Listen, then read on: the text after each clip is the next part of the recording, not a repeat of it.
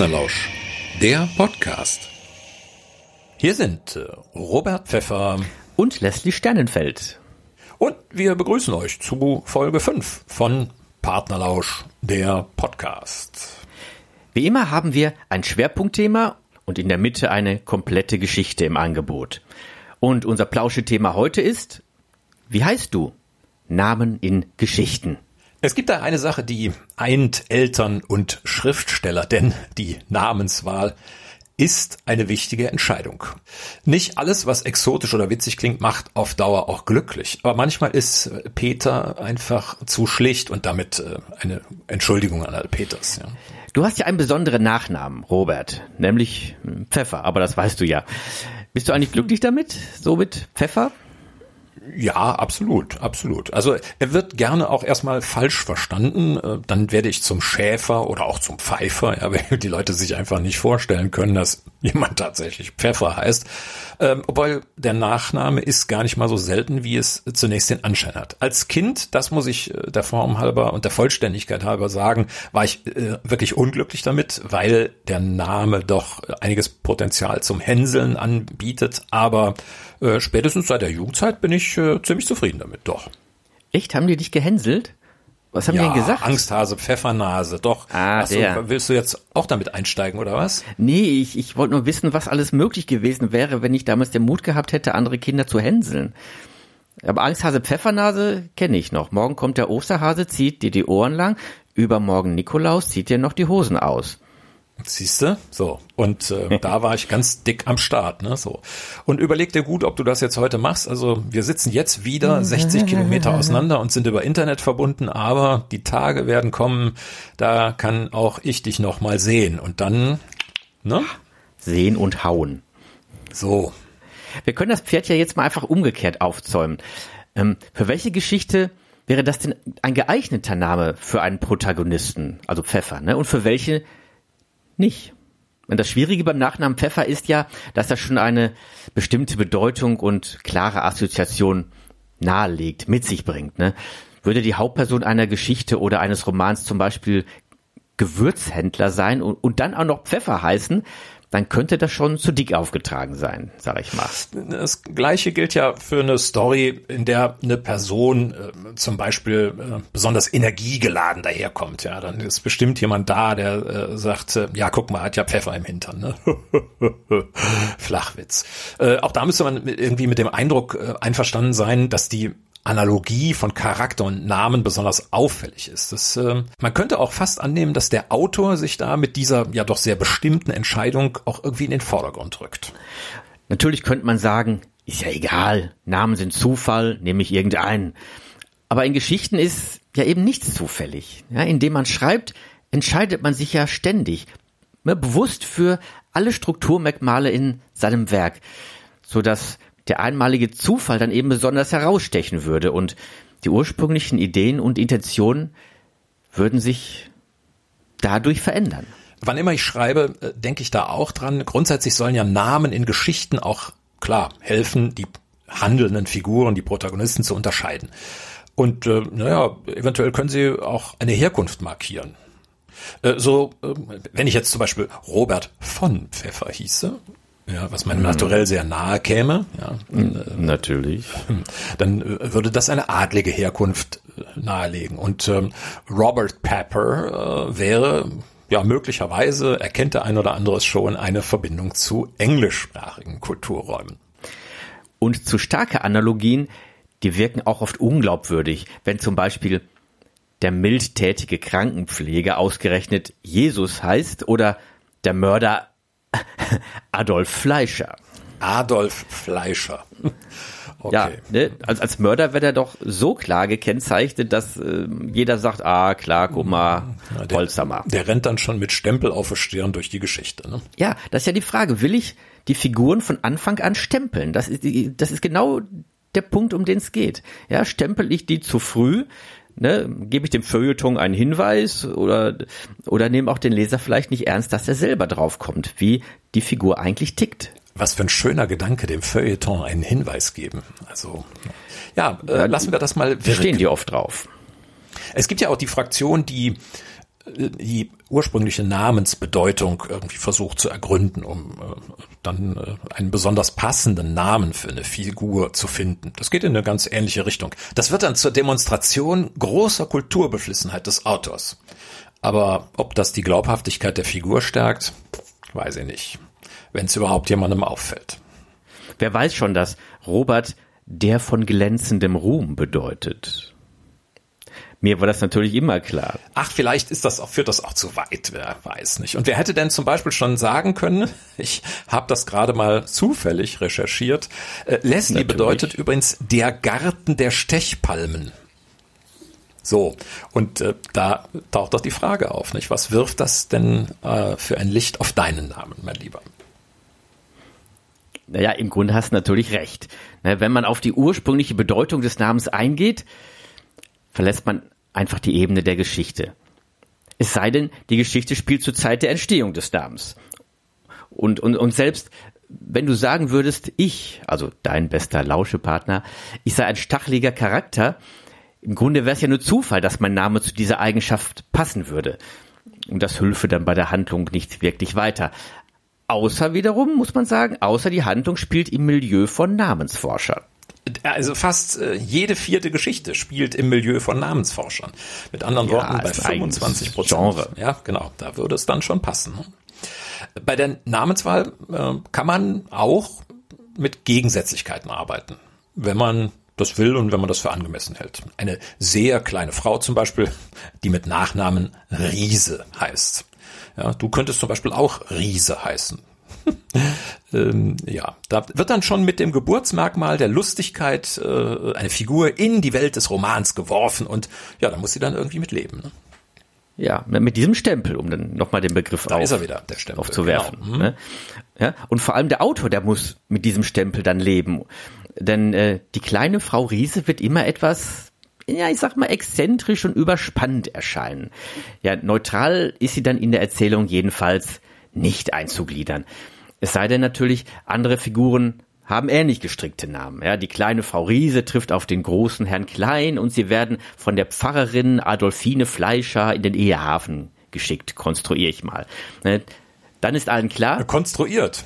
Ja, dann ist allen klar, das ist ein humoristischer Ansatz. Und, und dann, dann sind es natürlich auch wirklich passende Namen. Oder einer dieser Übertreibungen aus dem Groschenroman, den du ähm, äh, vor in unserem vorletzten Podcast, als es um Setting ging. Äh, ne? Du hast das Ding ja, ja, bis zum Ende durchgearbeitet und äh, vielleicht kam ja die Pfarrerin Adolfine Fleischer da auch vor. Mir wird der Name. Die wäre da genau richtig angesetzt ja. gewesen. Ja, ja, absolut. Mir, mir wird der Name jedenfalls nicht mehr aus dem Kopf gehen. Apropos humoristischer Ansatz, äh, Mr. Star Starfield. Ähm, hast du eigentlich, äh, yes. ja, äh, hast du eigentlich Sternenfeld gewählt, weil dieser Name auch international sehr gut konvertierbar ist? Oder weil du äh, eine poetische Ader beim Rezipienten treffen möchtest? Ah, guck mal, ich habe ich hab mir das Wort Rezipient aus Folge 3 ebenfalls gemerkt, nicht? Aufnehmer. Hm? Oh, sehr, sehr ja, gut, genau. sehr gut. Ich, ich persönlich finde Sternenfeld wirklich ungemein bildhaft. Bei mir triggert das sofort eine ganze Reihe von Assoziationen an. Welche hast du denn darin gesehen? Ja, ja, dieser Name ist kein Name für eine Geschichte, sondern ein Künstlername. Und so darf und soll er auch vielfältig sein. Klar, ne, Sternfeld, Starfield, Compostella, das Reich der funkelnden Sterne, des Verzauberns. Ja, diese Assoziationen, die sind ja, die habe ich ja durchaus gewollt und, und ist auch schön, dass, dass, dass sie bei dir einsetzen, diese, diese Vorstellung. Ähm, in einer Geschichte aber, meine ich, müsste es einen guten Grund geben, einer Figur einen, einen solch schillernden Namen zu verpassen. Denn der zieht ja schon viel Aufmerksamkeit auf sich und hat Bilder im Gepäck, die, die in vielen Fällen, fürchte ich, dann auch im Weg stehen können. Es gibt bestimmt die, die letzte, der letzte Halbsatz der, ähm, äh, oder die letzte Anmerkung, äh, die gefiel mir sehr gut. Jetzt, es gibt bestimmt, und wir haben das ja jetzt im Prinzip in unserer bisherigen Diskussion auch an der einen oder anderen Stelle im Prinzip ungewollt skizziert. Es gibt ja bestimmt auch äh, Geschichten, in denen zu auffällige Namen äh, ja quasi im Wege stehen und im Prinzip so ein bisschen fast schon von der Geschichte als solche ablenken. Und deswegen gibt's auch Geschichten, ähm, da kommen gar keine Namen drin vor. Und mir ist äh, gerade in Erinnerung, Ja. äh, Norristown, ne, äh, da, da war auch kein Name drin. Ne?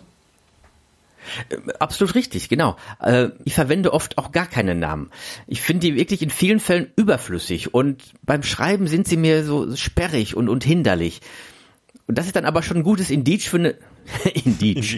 Und das ist dann auch schon ein gutes Indiz für eine falsche Entscheidung, also Namen zu verwenden.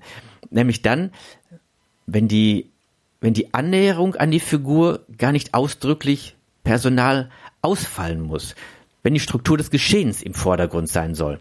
In Folge 1 zum Beispiel ähm, von unserem Podcast, da haben wir ja die Geschichte Industriekultur gelesen.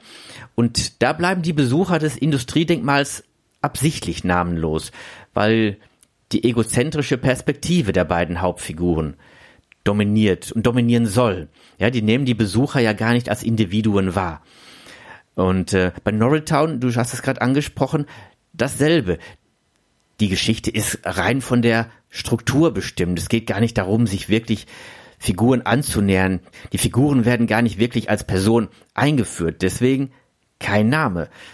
Und in beiden Geschichten hätte das vielleicht auch den Transfer auf das Allgemeine erschwert, den der Leser aber eben leisten können soll.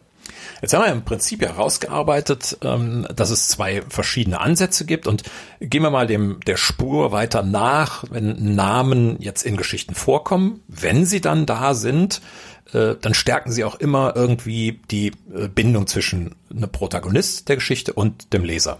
Und ich als Autor, ich muss mich dann fragen, wie intensiv will ich eigentlich diese Bindung ausgestalten? Ähm, Mit dem Namen auch. Ne? Weniger ist da manchmal mehr. Ja, weniger ist mehr. Und da kommt auch wieder Loriot ins Spiel.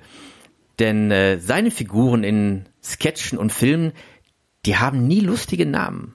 Auch wenn der Plot unheimlich komisch ist. Loriot hat ja ganz bewusst neutrale Namen verwendet, um die Alltäglichkeit der Situation zu sichern. Meist sind das sehr, sehr bürgerliche Plots. Und da ist die Bindung zwischen Protagonist und äh, Leser, in dem Fall von Loriot dann Zuschauer, äh, genau erreicht, äh, weil, naja, wer sitzt ne, vor dem Bildschirm? Der Durchschnittsbürger, der halt fernsieht, der einen Film anschaut ähm, und äh, die Identifikation ist dann mehr oder weniger sofort da, weil äh, könnte auch ich sein. Ne? Die Witzigkeit von den Lose in Papa Ante Portas, die beruht gerade auf seiner Durchschnittlichkeit. Ne? Hätte er so einen exponierten Namen wie Adalbert Schniedelmann, ich, äh, Ja. ne, dann, dann wäre er äh, als, als Witzfigur markiert und äh, der Film wäre irgendwie ein ganz anderer geworden. Übrigens, kleiner Exkurs, übrigens ist mir aufgefallen, dass die Namen bei Loriot oft zum Ausstülpen der Lippen nach vorne verleiten. Also Lose, Drögel, Hoppenstedt, Klöbner, Müller-Lüdenscheid. Ja, das ist dann so ein, so ein unterschwelliger Witz, der sich aber nicht mit untergejubelter Bedeutung in den Vordergrund drängt. Ja, schauen wir noch auf ein anderes Beispiel in der Literatur, äh, äh, zum Beispiel Harry Potter. Der heißt eben nicht Magic Merlin, ja, oder Merlin, Magic Merlin. Er hat einen völlig durchschnittlichen Namen. Und das ist ja irgendwie auch das Besondere an ihm, dass er äh, zunächst im, im kleinbürgerlichen Milieu bei der Familie Dursley lebt und äh, der weiß ja noch gar nichts von seiner äh, besonderen Begabung. Das wird ihm und na gut, der Leser weiß es so ein bisschen, ne, weil äh, klar hat man irgendwie schon mal was von gehört, aber im Prinzip wird es ihm und dem Leser ja erst später klar und deswegen ist auch logisch, es muss ein Durchschnittsname sein. Genau. Und hingegen können dann andere Namen in der Harry Potter Welt auf einen magischen Hintergrund hinweisen. Albus Dumbledore zum Beispiel, der hat ja einen ungewöhnlichen Namen. Aber das passt auch, denn seine Figur wird von vornherein als Schulleiter von Hogwarts, der Schule für Hexerei und Zauberei, eingeführt. Oder Sirius Black, den halten ja alle erst für einen Mörder. Und in seinem Namen ist die Ambivalenz von hell und dunkel schon von vornherein angelegt. Ne? Black, klar, schwarz, Sirius, der, der hellste Stern, Sirius, der hellste Stern am, äh, am, am Nachthimmel. Und in einem eigenen Erzähluniversum hat ein solch zeigender Name dann aber auch seinen richtigen Platz. Trotzdem übertreibt Rowling es nicht. Ja, Dumbledore hat zwar einen charakteristischen Namen, aber der macht ihn eben auch nicht lächerlich. oder zu einem Protagonisten, der sich äh, jetzt irgendwie total in den Vordergrund schiebt. Und ich denke, darin liegt auch die Kunst der Autorin, äh, den Namen zu wählen. Ja, im Prinzip ist das ja das Konzept der sprechenden Namen. Also mir fällt da immer sofort ein Gottlieb Biedermann aus äh, Biedermann und die Brandstifter, Max Frisch. Ne? Da ist der Stempel von vornherein drauf.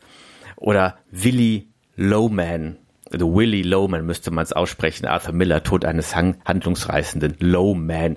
Ja, das ist, oder Else Schweige still aus Thomas Manns Dr. Faustus, die Bäuerin, die ohne Unterlass redet. Oder Klöterjan, der grobschlächtige Großhändler aus Manns Tristan. Ich glaube, in einem Roman über Oliver Kahn, da würde Oliver Kahn Klöterjan heißen. Du kennst doch auch noch den Satz von Oliver Kahn, Eier, Eier, wir brauchen Eier. Also ich glaube, Oliver Kahn ist der Klöterjan des deutschen Fußballs.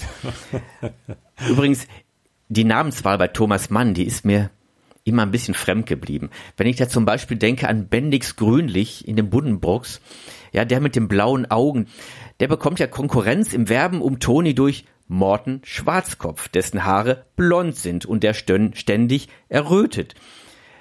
Und dieses Farbenspiel um die Herren Grünlich und Schwarzkopf, der auch das auch noch in den Namen angelegt ist, das ist mir nie wirklich eingegangen, muss ich sagen.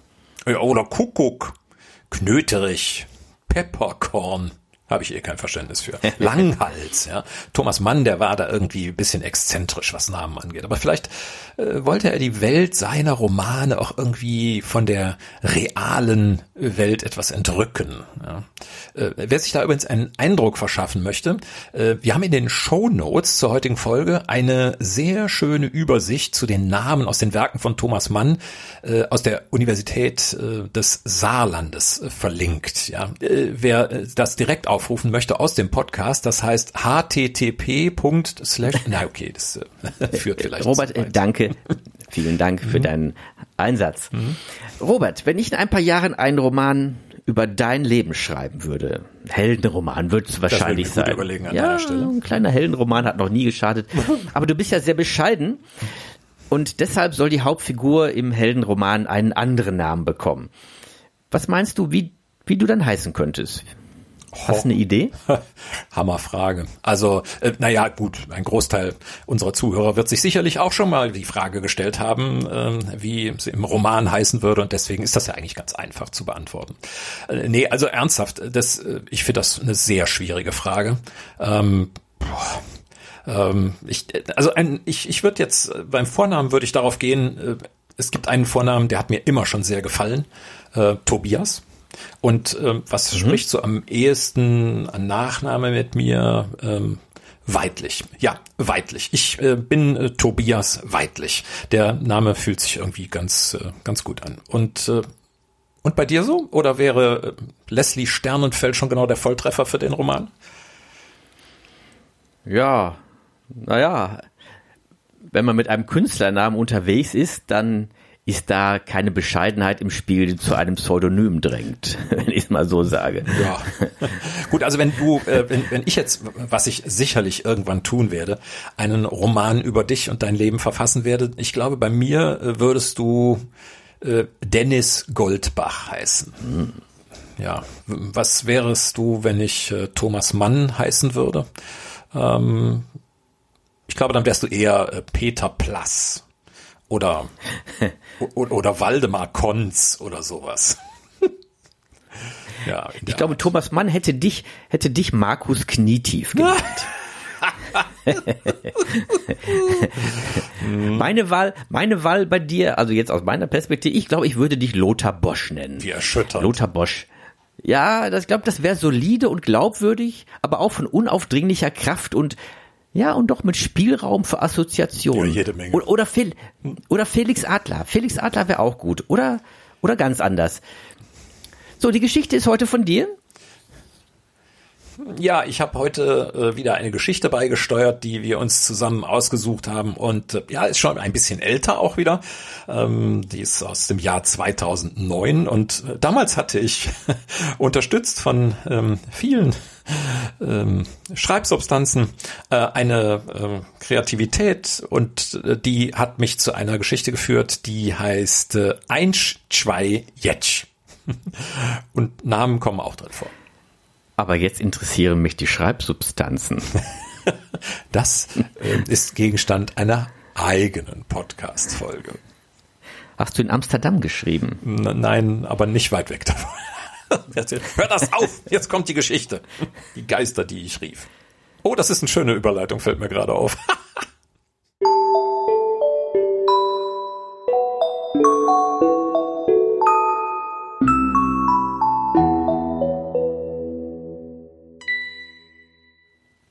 Aribert von Quellstein ging in Position. Seine von Spinnweben durchsetzten Hände hoben sich wie von einer Marionettenschnur gezogen. Mein Führungsgelenk bräuchte dringend etwas Öl, flüsterte er fluchend in die Dunkelheit. Heulsuse, stichelte Benny Windbeutel auf dem Weg in seine Ausgangsposition. Du memmenhafter Halbgeist. Er wusste, dass Aribert nicht gleich würde antworten können, Wagen 12 nahte. Der ehemals Adlige schoss hinaus ins Licht, bis er gegen die Sperre seiner Schiene knallte und in der für ihn gewohnten Schieflage die Axt in seinem Kopf nachfederte. Er war bereit für seine Arbeit und brüllte aus Leibeskräften Ich hab auf dich gewartet. Der Satz erklang, und wie immer verfehlte er seine Wirkung nicht.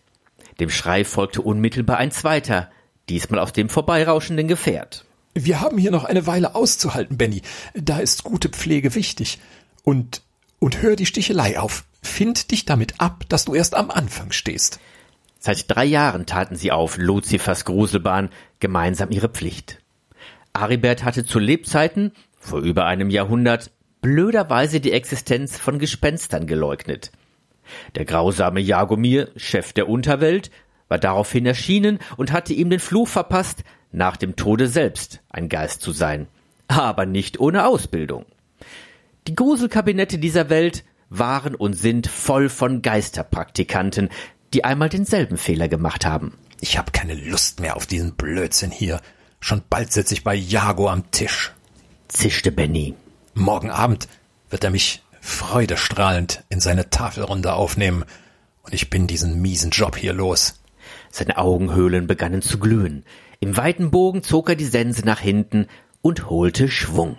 Ich glaube, du hast nur eine Stinkwut auf deinen unpassenden Namen und deine Klamotten.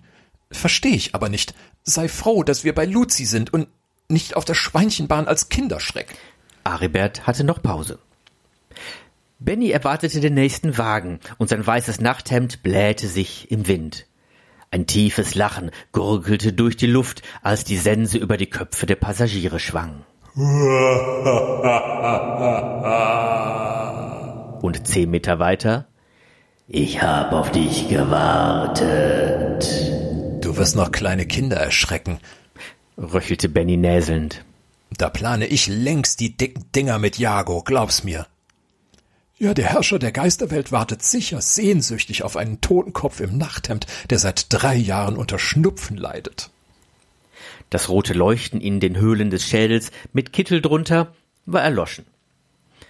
Auf diese Fotzelei wusste der junge Geist keine Antwort. Müsst ihr denn immer so chanken? Charlie Savage rief von der Balustrade herein.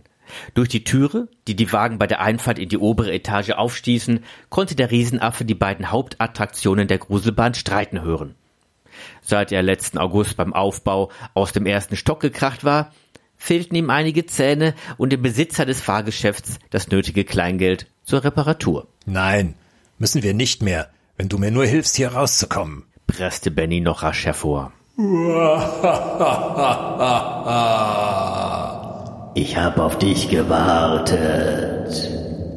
Was kann ich schon für dich tun? Ne Menge, du King Kong Verschnitt. Ich leg auch bei Jagomir ein gutes Wort für dich ein.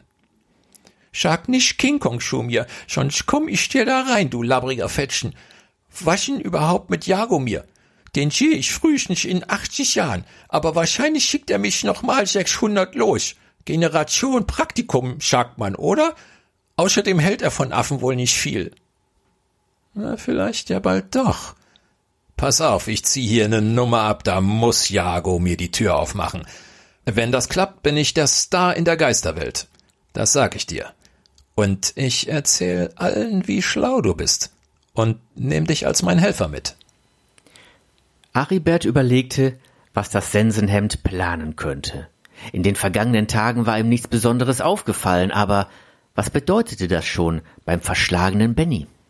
Du willst mir doch nur den Mund wäschrig machen. Der Jago hat an seinem Tisch bestimmt keinen Stuhl, der groß genug für mich ist. Ach, du Affe. Vertrau mir. Hör zu, äh, wenn wir morgen anfahren.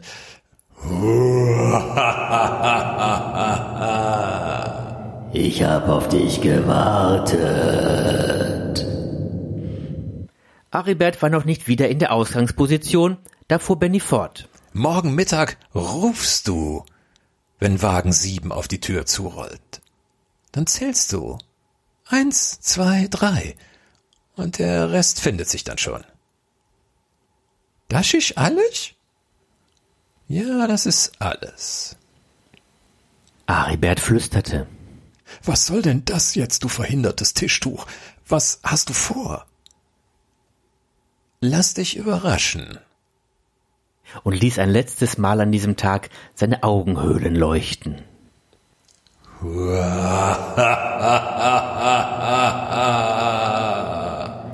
Ich hab auf dich gewartet. Stille lag über dem Kirmesplatz. Es war die Stille des Todes. Jedenfalls klang sie für Aribert so.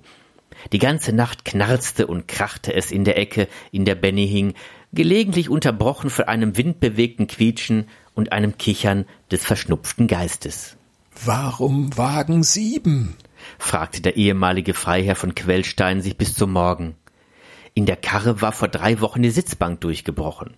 Gleich zwei schwergewichtige Insassen waren nach Ariberts Schrei aufgesprungen und vor Bennis Sense ausweichend mitsamt Sitz auf dem Boden des Gefährts gerauscht. Ein neues Brett, mit Keilen stabilisiert, sicherte den Fortbestand der kompletten Flotte, aber in dieser einen Gruselbahn saßen die Fahrgäste dadurch ein paar Zentimeter höher. Wirst du nun endlich sagen, was du vorhast? Ich will das auch wischen, blökte Charlie von draußen.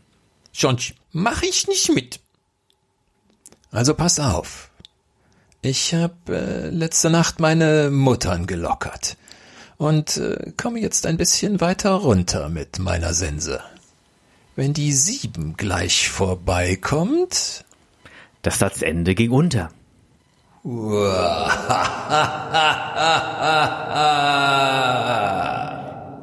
Ich hab auf dich gewartet. Warum willst du Fahrgäste verletzen? Ach, die kriegen nur die Sense ein bisschen an den Kopf. Und ich komm hier endlich raus. Und du nimmst mich wirklich mit? Ja klar. Wirst sehen. Die Zeit bei Jagomir wird super. Lass dir nix erzählen, Charlie. Der Herr Windbeutel hat nicht so sagenhafte Beziehungen. Der will sich gleich bloß als Brutalo aufspielen und ein paar Fahrgästen einen neuen Scheitel ziehen. Hey Ari, ich mach das hier schon zehn Jahre. Wer steht da draußen im Regen? Wer lässt sich von der Sonne braten? Und jetzt sind auch noch meine Zähne hin. Ich sag dir was, bei Jago sitzt die Kohle mit am Tisch. Vielleicht bezahlt er ja jemand, der meine Beicher repariert. Dann kann ich endlich wieder ein ganzer Affe sein.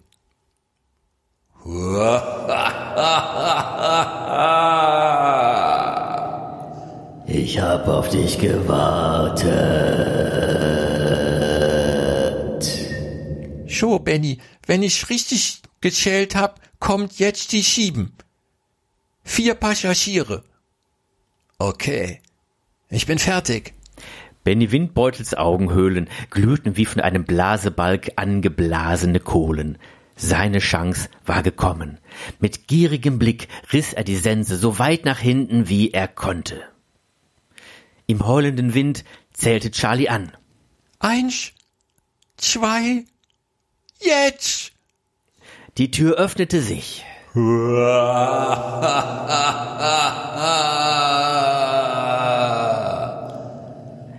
Die Sichel raste hervor und schwang voll durch. Ohne Hindernis. Benny drehte sich mehrfach um die eigene Achse und wickelte die Klinge mit ein paar grazilen Pirouetten ein. Wie eine Balletttänzerin auf Spitze blieb er noch einen Moment auf seinem Führungsgelenk stehen, dann brach es unter metallischem Splittern. Mitsamt Sense fiel er zwischen den Schienen hindurch der Länge nach auf dem Boden. Ich hab auf dich gewartet. Hey, Nachthemd. Hast du dir was getan? Was war denn das bitte? Verdammt, ich kam nicht dran. Charlie, hast du mir den falschen Wagen angesagt? Nein, ich war die Schieben. Du, gestern hörte ich von unten vom Bahnchef, dass die Schieben general überholt worden ist. Äh, hättest du das wissen wollen?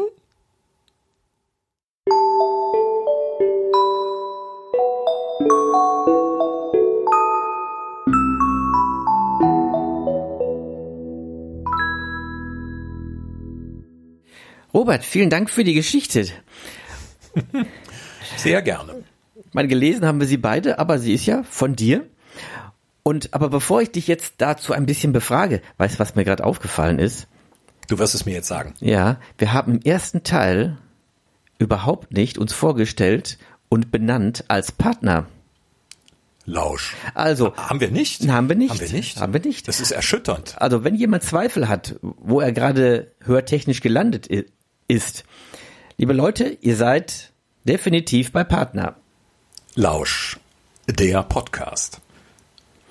Herzlich willkommen. Hier sind. Ah, nee, stopp, stopp, stopp, das, stopp, ne? stopp. Wir, wir sind schon weiter, aber ich merke, du bist dann an eine kleine, äh, in einen kleinen Backjump ge- geraten. Aber, Ja, ich, diese, diese Endlosschleifen, das habe ich auch immer, wenn ich nicht einschlafen kann. aber wir verzeihen uns ja solche kleinen Fauxpas bei Partner. Lausch, genau. Aber wir wollten über die Geschichte reden noch, ne? Genau. Ja, das Personal in deiner Geschichte, da kommen ja vier Leute vor. Aribert von Quellstein, Benny Windbeutel, Jagomir, Chef der Unterwelt, genannt Jago, und Charlie Savage. Und ich fange mal mit Benny an. Benny kommt ja von Benjamin und der ist ja noch nicht lange auf der Geisterbahn. Ne? Der ist ja erst seit drei Jahren dabei. Aribert hingegen, der versiegt ja schon über 100 Jahre seinen Geisterdienst. Benny ist also ein junger Geist. Sein Name Benny kommt von Benjamin. Und Benjamin war ja der jüngste der zwölf Söhne Jakobs, der zwölf Väter der Stämme Israels, der Stammväter. Und Benjamin wird ja bis heute als Bezeichnung für den jüngsten Sohn einer Familie gebraucht. Das ist Malte Torben, unser Benjamin. Laurin und Matteo sind ja so froh, dass sie einen kleinen Bruder haben. Äh, Warum war es für die Hauptfigur in deiner Geschichte wichtig, sie über den Namen als Frischling unter den Geistern von Anfang an zu kennzeichnen? Der, äh, also äh, das mit dem Benjamin ist natürlich nicht ganz, äh, tatsächlich nicht ganz zufällig gewesen. Äh, Es ging schon darum, äh, ihn als als jungen Geist auch zu kennzeichnen. Es wäre noch eine zweite Idee gewesen, ähm, einen Namen zu nehmen, wie du eben gerade auch ein paar erwähnt hast. Also eher also etwas ja modernere, ich weiß gar nicht, ob ich das so sagen will, aber ähm, ein, bisschen jüngere Namen ähm, zu wählen. Und äh, das wäre auch noch gegangen, aber äh, ich habe in ihm äh, irgendwie von Anfang an sowas gekennzeichnetes gesehen, eben als äh, so ein Jungspund, der eigentlich noch gar keine Ahnung hat, ja, dass äh, äh, der, wenn wenn es das bei Geistern gäbe, dann würde er vielleicht noch Eierschalen hinter den äh, Geisterohren haben, aber insgesamt auch so eine wirklich windige Figur und äh, naja, mit seinem weißen Hemd und ne, wenn er wenn da so alles weht und und so, das ist ja äh, von Anfang an äh, war der für mich ein echter Windbeutel als Geist und irgendwie auch so ein bisschen so eine zwielichtige Gestalt und ja, da ist es rausgekommen mit einem sehr jungen Vornamen und einem äh, ihn auch irgendwie charakterisierenden Nachnamen, dass er eben so ein echter Windbeutel ist. Während Aribert von Quellstein durch seinen Namen ja deutlich als Adliger gekennzeichnet wird, deutet der Name Charlie Savage auf eine bestimmte Eigenschaft hin. Savage bedeutet im Englischen wild, brutal, grausam. Wenn man des Englischen mächtig ist, stößt der Name eine bestimmte Erwartungshaltung an. Dieser wird die Figur des Charlie aber nicht so wirklich gerecht, oder? nein, nein. Und das ist eben auch volle Absicht. Also äh, für mich hat der, der, der Charlie ist für mich auch wegen des Namens, der eben überhaupt nicht zu ihm passt, äh, so eine ganz indifferente Figur gewesen von Anfang an. Also er wird ja äh, ganz klar, er, er ist der, er ist die Figur, weswegen die ganze Geschichte überhaupt erst funktioniert. Ne? Also seine irgendwie seine Tollpatschigkeit, sein ganz anderes Auftreten als als das, was man eigentlich mit dem Namen verbindet, ähm, wird ja die Reibefläche, äh, auf der die anderen beiden dann überhaupt erst spielen können. Und ähm, das das sollte irgendwie im Namen äh, auch auch deutlich werden. Die Assoziation mit dem Namen äh, sollte erstmal eine andere sein und dann entsteht da plötzlich so einer, oh, müsst ihr zwei denn immer so chunken, ne? Also irgendwie auch eine friedfertige Natur, äh, der macht, was man ihm sagt und so, und der damit im völligen Widerspruch steht zu dem, wie er eigentlich heißt. Aber ich habe tatsächlich diesen äh, Affen, diesen Riesengorilla, den man teilweise an den Geisterbahnen außen dran sieht, der dann so wild seine Arme schwenkt, ne? So, mhm. den habe mhm. ich vor mir gesehen und der war Pate für die Figur Charlie Savage. Also hast du bei Charlie Savage einen Namen genommen, der seinem Naturell widerspricht und bei Benjamin ist es eher eine Analogie. Exakt. Und auch bei Jagomir, da hast du einen Namen verwendet, der sprechende Qualitäten hat, wenn, wenn man die Bedeutung kennt.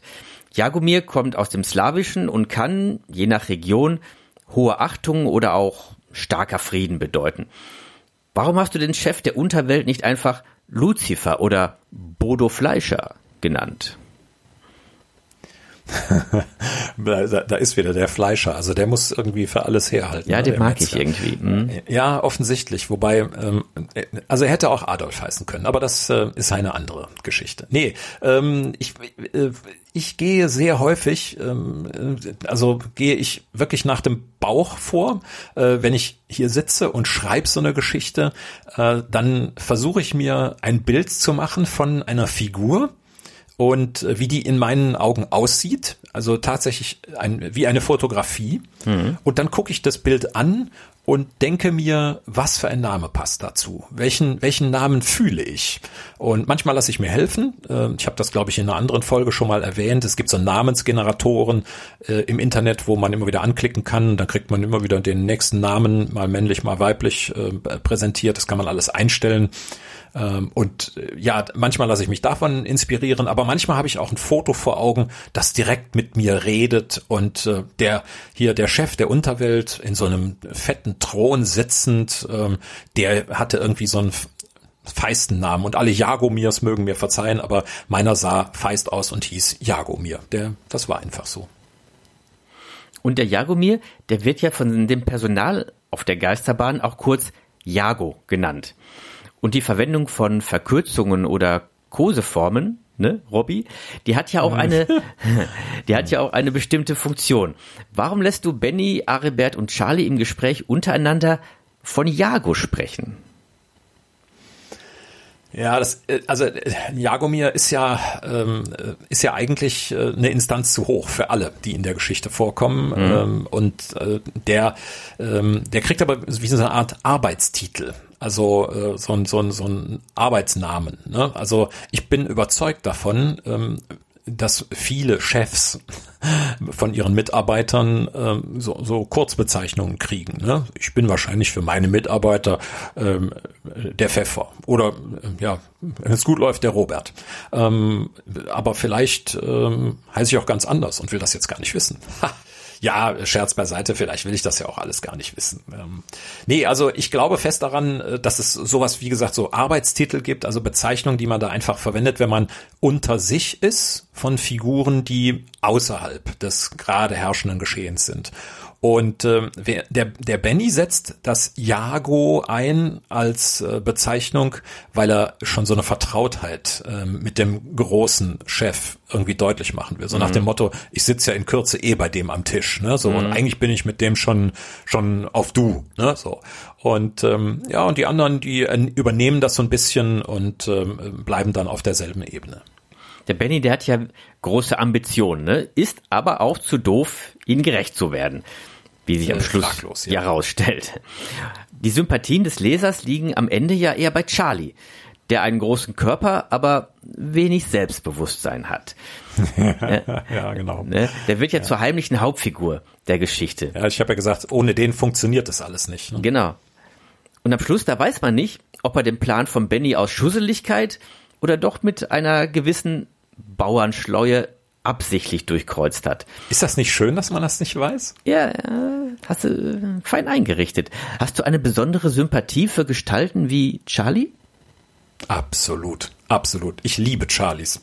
Äh, ob sie jetzt äh, große Affen sind oder oder einfach nur so gemütlich ein bisschen trottelige. Und äh, die die ich finde die einfach liebenswert. Also ähm, die die die die haben etwas unheimlich Natürliches. Die sind nicht auf ihre Weise, äh, nein, die sind nicht wie andere äh, berechnend, äh, sondern handeln eher so intuitiv. Die haben einen, zumindest denke ich mir sie so, die haben so einen Wertekontext, aus dem heraus sie handeln, äh, der irgendwie noch was Natürliches hat, irgendwie was was Menschliches und das, obwohl sie zum Beispiel ein großer Gorilla sind. Also irgendwie ähm, sowas mag ich. Äh, ich äh, finde Berechnung auch wenn man das manchmal in Geschichten braucht. Aber ich selber äh, finde das total verachtenswert und deswegen gehört meine Sympathie ganz klar ähm, so Figuren wie Charlie. Und deswegen entwickelt sich die Geschichte auch von Benny weg hin zu Charlie in diesem Fall. Ja, ja. absolut. Und dann gibt's das schöne Hua, hua, ich hab auf dich gewartet. Und ich finde deine Idee ja. sehr witzig die Protagonisten während der Arbeit miteinander sprechen zu lassen. Immer wieder müssen sie ihr Gespräch unterbrechen, um ja ihrer Spuktätigkeit nachzugehen. Und man kann sich sehr genau. schön vorstellen, wie sie mit Alltagsmimik, Haltung und Alltagsgesten miteinander sprechen, dann kurz in Pose gehen, huah, aus der sie dann aber sofort wieder herausfallen. Dass ihr Posen nur ein Auftrag ist, das wissen die ja sehr genau. Benny hingegen der Post noch auf eine andere Weise. Er gibt damit an, dass er bald mit Jagomir, dem Chef der Unterwelt, an einem Tisch sitzen wird. Sein Plan scheitert dann aber denkbar trivial. Warum war es dir ein Anliegen, eine kleine Geschichte mit dem Thema Posen, Angeben, Schein und Sein zu schreiben?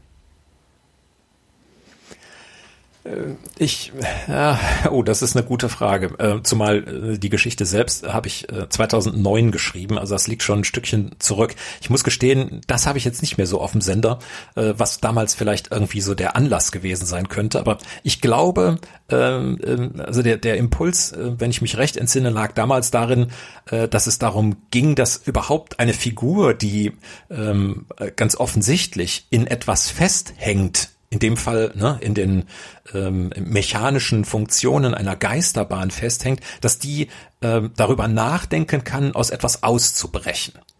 Und ähm, während sich der Aribert und der Charlie irgendwie mit der Geschichte äh, weitgehend arrangiert haben, äh, ja, es ist jetzt eben so und irgendwann habe ich hier meinen Dienst so weit versehen, dass äh, ich äh, wieder woanders hingehen darf oder was anderes machen kann, ähm, der Benny verfolgt von vornherein eine Absicht, nämlich auszubrechen. Und dieser Gedanke, der hat mir erstmal gefallen.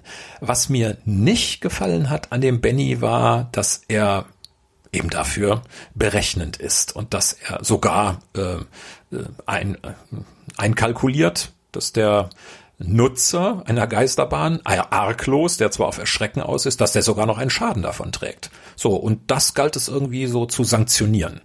Und dafür äh, brauchte es die anderen Figuren. Ich weiß gar nicht, habe ich jetzt auf deine Frage geantwortet? Wie war die Frage nochmal? Ich, ich, ich glaube, du hast die Frage gut aufgegriffen und äh, von da aus deine Gedanken entwickelt. Äh, alles gut. Ich danke dir für deine Ausführungen zu deiner Geschichte, mein lieber Markus Knietief. Waldemar Konz, es ist mir immer wieder eine Freude, mit dir im Interview zu sein. So vielfältig sind wir hier auch bei den Namen bei Partner. Ja, Krauch. Äh, äh, Lausch. Ja, konzentrier dich. Mm, Lausch. Wir freuen uns schon auf unsere nächste Podcast-Folge. Die erscheint wie gewohnt in zwei Wochen wieder. Das ist dann Freitag, der 4. September. Und diesmal gibt's was Besonderes.